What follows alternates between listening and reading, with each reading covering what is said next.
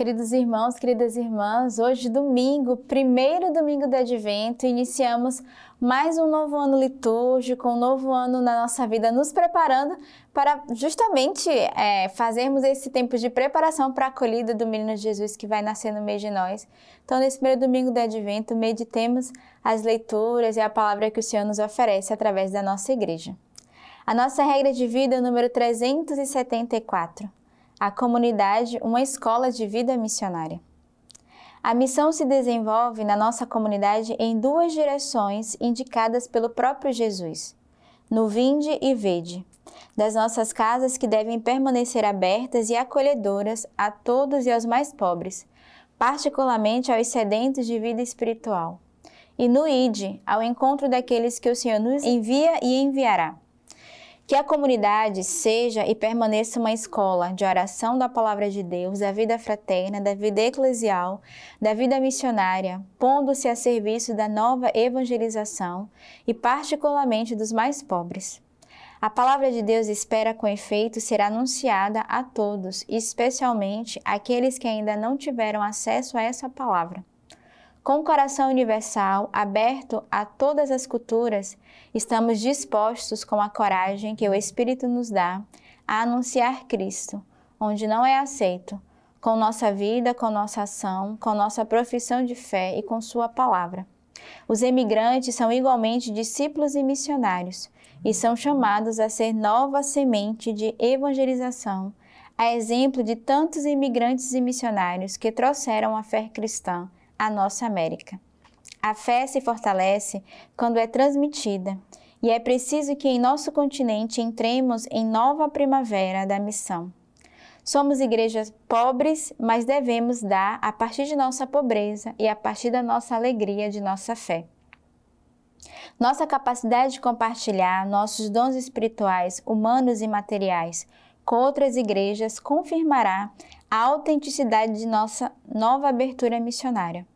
A comunidade deve ter o cuidado de tornar a palavra de Deus acessível através de todos os meios. Essa palavra e sua mensagem é simples. Não devemos complicá-la, deixando acreditar que se trata de uma ciência destinada a alguns sábios e especialistas. Se for necessário que certos membros da comunidade sigam estudos superiores de Bíblia e teologia, não incorramos, no entanto, no risco dessa acusação de Jesus aos especialistas da lei. Ai de vós, legistas, porque tomastes a chave da ciência. Vós mesmo não entrastes e impedistes os que queriam entrar. Não podemos deixar que se desenvolva um cristianismo de elite. Não é lícito deixar-se instaurar uma atitude de superioridade intelectual, que taxa de fundamentalismo o zelo das pessoas, animadas pelo Espírito, e a sua fé cândida na palavra de Deus, que apenas suporta uma forma uniforme de crer, onde as formas de vida e expressão da fé aparecem como mais importantes que sua própria essência. Para desenvolver um ministério missionário centrado na palavra de Deus, não é necessário fundar casas com um número significativo de comunitários devemos privilegiar a flexibilidade missionária em contrapartida ao peso da instituição. O homem, ao nascer, é tenro e brando. Ao morrer, é rígido e duro. Devemos, em nossas formações, como em nossas missões, buscar ir ao encontro das pessoas na integralidade das suas necessidades. O reino de Deus visa a transformação integral das pessoas e da humanidade. Ele traz consigo uma libertação de toda forma de servidão e de opressão pessoal e social, a fim de que o plano de Deus se realize em toda a sua plenitude. A comunidade deve vigiar em discernir e dar crescimento às sementes do Verbo. O Espírito Santo que pôs na terra estas sementes as levará à maturação em Cristo. A atividade da igreja tem apenas um objetivo: que tudo que é de sementes de bem no coração e no espírito dos homens, ou nos ritos e culturas próprios de cada povo, não só não pereça, mas antes seja sanado, elevado e aperfeiçoado para a glória de Deus. Confusão do demônio e felicidade do homem. A todo discípulo de Cristo incube o encargo de difundir a fé. É ainda o Espírito que infunde as sementes do Verbo presente nos ritos e nas culturas e a faz maturar em Cristo. Então, as leituras de hoje, que nos é oferecida pela nossa igreja nesse primeiro domingo do Advento, nós iniciamos esse tempo com o profeta Isaías, capítulo 2. Visão que teve Isaías, filho de Amós, a respeito de Judá e de Jerusalém. Dias virão em que o monte da casa do Senhor será estabelecido no mais alto das montanhas e se alçará acima de todos os outeiros. A ele acorrerão todas as nações. Muitos povos virão dizendo: Vinde, subamos ao monte do Senhor, à casa do Deus de Jacó, para que ele nos instrua a respeito dos seus caminhos e assim andemos nas suas veredas. Com efeito, de Sião sairá a lei e de Jerusalém a palavra do Senhor. Ele julgará as nações, ele corrigirá muitos povos. Listes quebrarão as suas espadas, transformando-as em relhas, e as suas lanças a fim de fazerem podadeiras. Uma nação não levantará espada contra outra, e nem se aprenderá mais a fazer guerra. Ó casa de Jacó, vinde, andemos na luz do Senhor. Então, a gente vê essa primeira leitura que é uma profecia do profeta Isaías justamente sobre a vinda do Senhor e, sobretudo, sobre a situação vivida naquele tempo, naquela época. E ele vai justamente exortar a ser uma nação que está atenta aos tempos, à guerra e às circunstâncias. E ele termina a frase dizendo: Ó casa de Jacó, vinde e andemos na luz do Senhor. Essa deve ser a nossa palavra de hoje. Andemos pautados na luz de Deus, na luz do Senhor, diante das situações que nos são acometidas. O salmista hoje, o Salmo 121. Alegrei-me quando me disseram: Vamos à casa do Senhor. Nossos passos já se detêm às tuas portas, Jerusalém. Para onde sobem as tribos, as tribos do Senhor? É uma razão para Israel celebrar o nome do Senhor. Pois ali estão os tronos da justiça, os tronos da casa de Davi. Pedi a paz para Jerusalém, que tuas tendas repousem. Haja paz em teus muros e repouso em teus palácios. Por meus irmãos e meus amigos eu desejo, a paz esteja contigo. Pela casa do Senhor nosso Deus eu peço felicidade para ti. Alegremos-nos todos os dias porque somos convidados a habitarmos na casa do Senhor. O salmista vai dizer: Alegrei-me quando me disseram, vamos à casa do Senhor.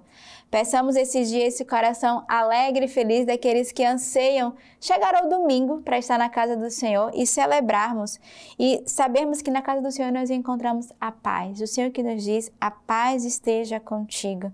É a felicidade que o Senhor deseja a cada um de nós. Então, nesse domingo, primeiro domingo do Advento, eu desejo essa paz no coração e essa alegria de podermos ir à casa do Senhor e celebrarmos o banquete da Eucaristia. A segunda leitura de hoje da carta de São Paulo aos Romanos tanto mais que sabeis em que tempo estamos vivendo. Já chegou a hora de acordar, pois nossa salvação está mais próxima agora do que quando abraçamos a fé. A noite avançou e o dia se aproxima. Portanto, deixemos as obras das trevas e vistamos a arma da luz. Como de dia andemos decentemente, não em orgias e bebedeiras, nem em devassidão e libertinagem, nem rixas e ciúmes, mas vestivos do Senhor Jesus Cristo. Ou seja, a salvação está mais perto do que quando abraçamos a fé. Então a vinda do Senhor se aproxima.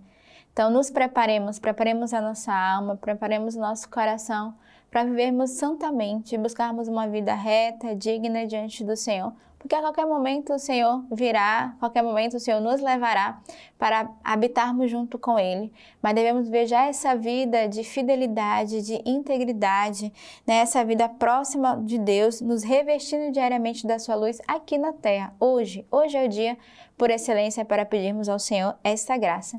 E o evangelho de hoje, do evangelista São Mateus. Como nos dias de Noé, será a vinda do Filho do Homem. Com efeito, como naqueles dias que precederam o dilúvio, estavam eles comendo e bebendo, casando-se e dando-se em casamento, até o dia em que Noé entrou na arca. E não perceberam nada até que veio o dilúvio e os levou a todos. Assim acontecerá na vinda do Filho do Homem. E estarão dois homens no campo, um será tomado e o outro deixado.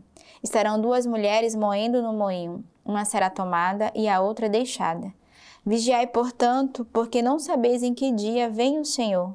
Compreendei isto: se o dono da casa soubesse em que vigília viria o ladrão, vigiaria e não permitiria que sua casa fosse arrombada. Por isso também vós ficai preparados, porque o Filho do Homem virá numa hora em que não pensais.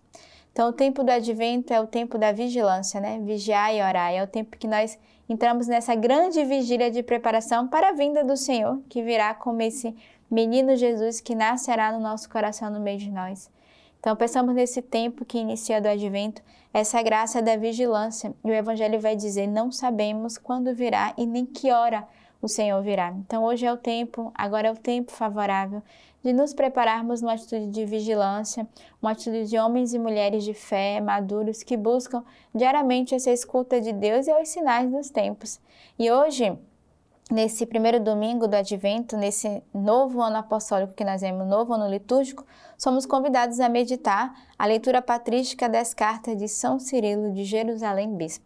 Então, santo tempo do advento, um grande tempo de preparação para a acolhida do menino Jesus, que a nossa alma esteja nessa grande vigilância que as leituras nos pedem nesse dia.